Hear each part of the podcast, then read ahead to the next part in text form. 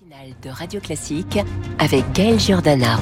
7h14 sur Radio Classique, les voix de l'économie. François, vous recevez aujourd'hui Raphaël Gaillardeau. Il est chef économiste chez Carmignac. Bonjour Raphaël Gaillardeau. Bonjour. Et bienvenue sur Radio Classique. Le job de Christine Lagarde n'était pas simple, il devient impossible. Elle espérait en avoir fini avec la rafale de hausse de taux directeur de la BCE qu'elle préside. L'inflation allait finir par refluer vraiment. Nouvelle réunion de la BCE et décision attendue demain. Est-ce que le contexte de ces dernières semaines change le scénario? Oui, et c'est là où on aura besoin de, comprendre un peu son raisonnement sur euh, les points principaux, c'est qu'on a deux instruments et quatre nouveaux chocs. Les deux instruments sur lesquels elle peut jouer, c'est euh, la manipulation des taux directeurs. On nous a promis qu'on était à la fin. Euh, et le deuxième instrument, c'est les réinvestissements du programme d'achat de dette qui avait été mis en place pendant la pandémie. Et ça, c'est très important aussi. Donc ça, c'est les deux instruments. Les quatre chocs auxquels elle fait face par rapport à son précédent scénario, c'est qu'on a un choc déflationniste hein, qui est l'appréciation de l'euro. On a un choc stagflationniste avec la hausse du pétrole pour des raisons géopolitiques. On a une forte hausse des taux réels euh, qui impacte tout le monde. Euh, et ça, personne ne sait vraiment comment il faut l'interpréter. Et le quatrième, qui est assez inquiétant également, c'est la dérive de, des taux d'intérêt sur la dette italienne. Et ça, c'est le choc asymétrique par excellence qui fait toujours trembler un banquier central européen. Je me mets dans sa tête une seconde avec quatre chocs qui sont en partie contradictoires, en tout cas qui peuvent euh, étendre les, les, les, éléments économiques euh, dans différents sens. C'est vraiment un job impossible. L'inflation, l'inflation, elle est c'est ce qui guide habituellement, vraiment de base, les politiques des banques centrales. Elle est à 4,3% sur un an en septembre en zone euro, c'était 5,2% en août, donc on commence vraiment à se détendre. Mais un choc inflationniste peut toujours arriver, par exemple avec ce qui se passe au, Proche-Orient. Absolument, et donc euh, c'est la catégorie de choc qui pose toujours un dilemme à un banquier central, parce que c'est effectivement inflationniste, c'est-à-dire c'est négatif pour la croissance, mais ça pousse l'inflation à la hausse. Alors, ce qui simplifie pour euh, Christine Lagarde, c'est qu'elle a qu'un seul mandat, euh, contrairement aux Américains qui ont un double mandat, l'emploi et voilà l'emploi et l'inflation. Euh, après, ça dépend du contexte dans lequel elle, agit. Mais aujourd'hui, on est toujours dans une dans un contexte avec une inflation plus élevée que la cible, deux fois la cible, comme vous l'avez rappelé. Un marché du travail toujours très tendu. Et donc il y a une sensibilité à des anticipations d'inflation au niveau des prix du pétrole. Donc si les ménages sentent que l'inflation est plus élevée, ils vont avoir des demandes d'augmentation de salaire plus élevées par exemple. Et comme c'est plutôt eux qui ont euh, la force de marché sur le marché de l'emploi, ils pourront demander des hausses de mmh. salaire et là l'inflation, c'est ce qu'on pourra avoir ce qu'on appelle les effets de second tour. Donc je pense qu'on est toujours dans un... ça commence à se négocier hein, les, les, hausses de salaire. Exactement. Et c'est en ce moment aussi que le pétrole a un petit peu remonté. Euh, enfin, il y a des hésitations. Le, le prix des carburants commence à remonter en France. Voilà. Donc ça, ça simplifie la tâche de la banque centrale, c'est-à-dire il va falloir malgré euh, malgré tout ça, malgré l'effet récessif d'une hausse du pétrole, mettre un tour de vis monétaire supplémentaire si on a vraiment un choc sur le pétrole. Mais à ce stade, le marché ne s'attend pas un tour de vis supplémentaire. On s'attend toujours à cette euh, pause qui continue sur les hausses de taux. Oui, parce que euh, donc nous on, on, a fait nos calculs, euh, ça rajoute euh, à peu près 0,2 points sur l'inflation, donc ça mérite pas pour mmh. l'instant de changer la politique de taux d'intérêt, surtout que dans les minutes qui ont été publiées du précédent meeting de la BCE, il disait que la dernière hausse de taux, elle avait une composante assurantielle, c'est-à-dire on prenait un peu d'avance contre un risque éventuel de nouveaux chocs sur les prix des matières premières.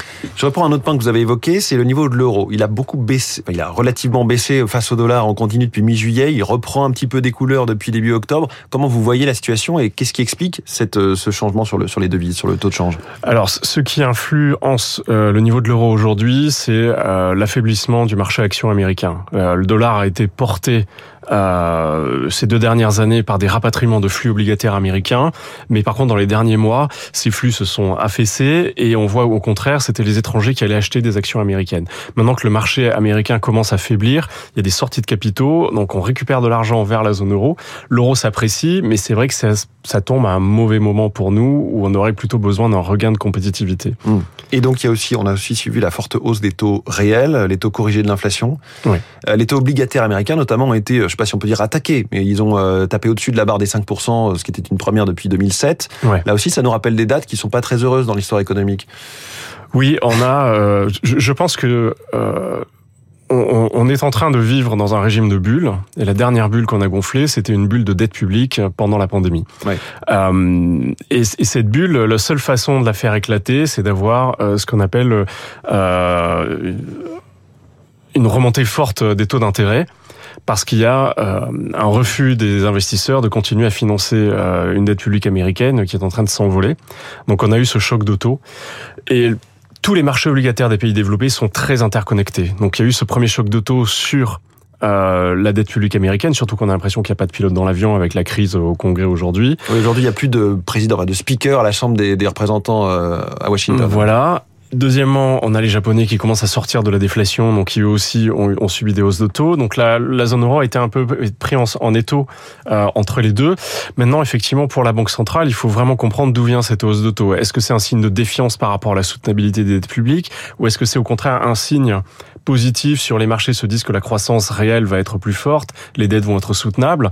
Pour l'instant, il n'y a pas encore de consensus, donc c'est vrai que mm. c'est très difficile pour les banquiers centraux d'interpréter comment ils doivent réagir euh, face à ce choc. Alors on a parlé longuement du premier outil, les taux. Il y a aussi cette deuxième outil dont vous parliez, euh, une décision probablement qui interviendra en décembre, sur le, réinvestissement du programme qu'on appelait PEPP, e ce rachat massif d'obligations euh, lancé au moment du Covid. Ouais. Est-ce que là, cette situation sur la dette italienne dont vous nous parlez, qui a été euh, un petit peu attaquée là aussi, l'écart de taux avec l'Allemagne s'est un petit peu augmenté, est-ce que ça peut jouer dans la tête de Christine Lagarde et de tous les gouverneurs de la Banque Centrale Européenne? Voilà, effectivement, ça ne se joue pas que dans la tête de Christine Lagarde. la, la, BCE est une institution où les décisions sont très politiques. Collégiales. Voilà, et euh, voilà.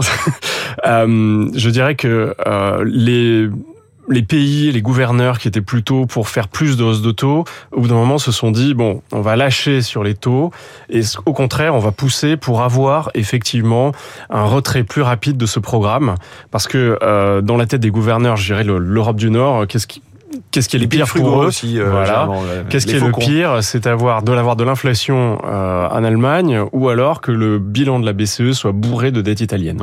Euh, donc ils avaient plutôt transigé là-dessus en disant ok on arrête les hausses de taux, euh, mais par contre on va accélérer sur euh, le, le démantèlement de ce programme.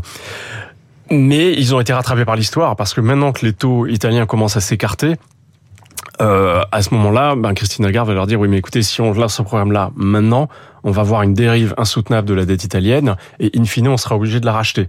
Qu'est-ce que vous préférez? Il faut choisir entre deux mots. Il faut y aller euh, avec prudence. Est-ce que la France est la prochaine sur la liste en termes d'écart de taux avec l'Allemagne notamment? Alors c'est vrai que la France bénéficie toujours euh, d'une prime de crédibilité euh, par rapport à l'Italie, alors que si on regarde les chiffres, euh, si on regarde les chiffres de déficit, on a exactement la même trajectoire de déficit sur les mmh. trois prochaines années. Le point de départ est meilleur en France parce que le niveau de la dette est inférieur. On a 110 points de PIB. Euh, en France, on est euh, à 144% euh, du PIB euh, en Italie. Il y a aussi euh, une croissance potentielle qui est plus élevée en France par rapport à l'Italie qui malheureusement n'a mmh. pas connu de croissance depuis depuis 20 ans. Donc on bénéficie encore de cette capacité à croître parce que c'est vraiment pas dans la dans les chiffres budgétaires euh, euh, prévus sur les trois prochaines années que la France se démarque positivement par rapport à l'Italie. Tout ce qu'on vient de se dire est soumis aussi aux aléas de ce qui peut se passer encore une fois au Proche-Orient. Euh, les choses peuvent aller vite en cas d'embrasement dans cette région. Est-ce que la Banque centrale européenne a la réactivité nécessaire s'il y avait un gros choc?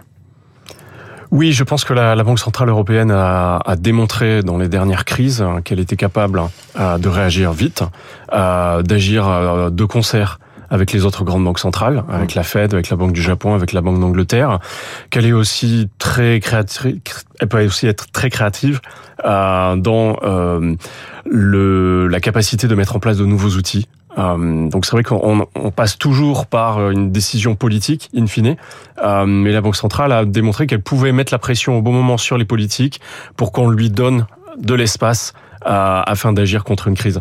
Il faut pas oublier que la Banque centrale européenne, c'est le seul organisme fédéral euh, qui a ce pouvoir-là en cas de mm. crise de liquidité. Raphaël Gaillardeau, merci beaucoup, chef économiste euh, chez Carmignac, notre voix de l'économie ce matin sur Radio Classique. Merci beaucoup François, on se retrouve demain 6 heures, en direct pour la matinale de l'écho. Une autre voix présente euh, à présent, celle de Marc Lambron qui parle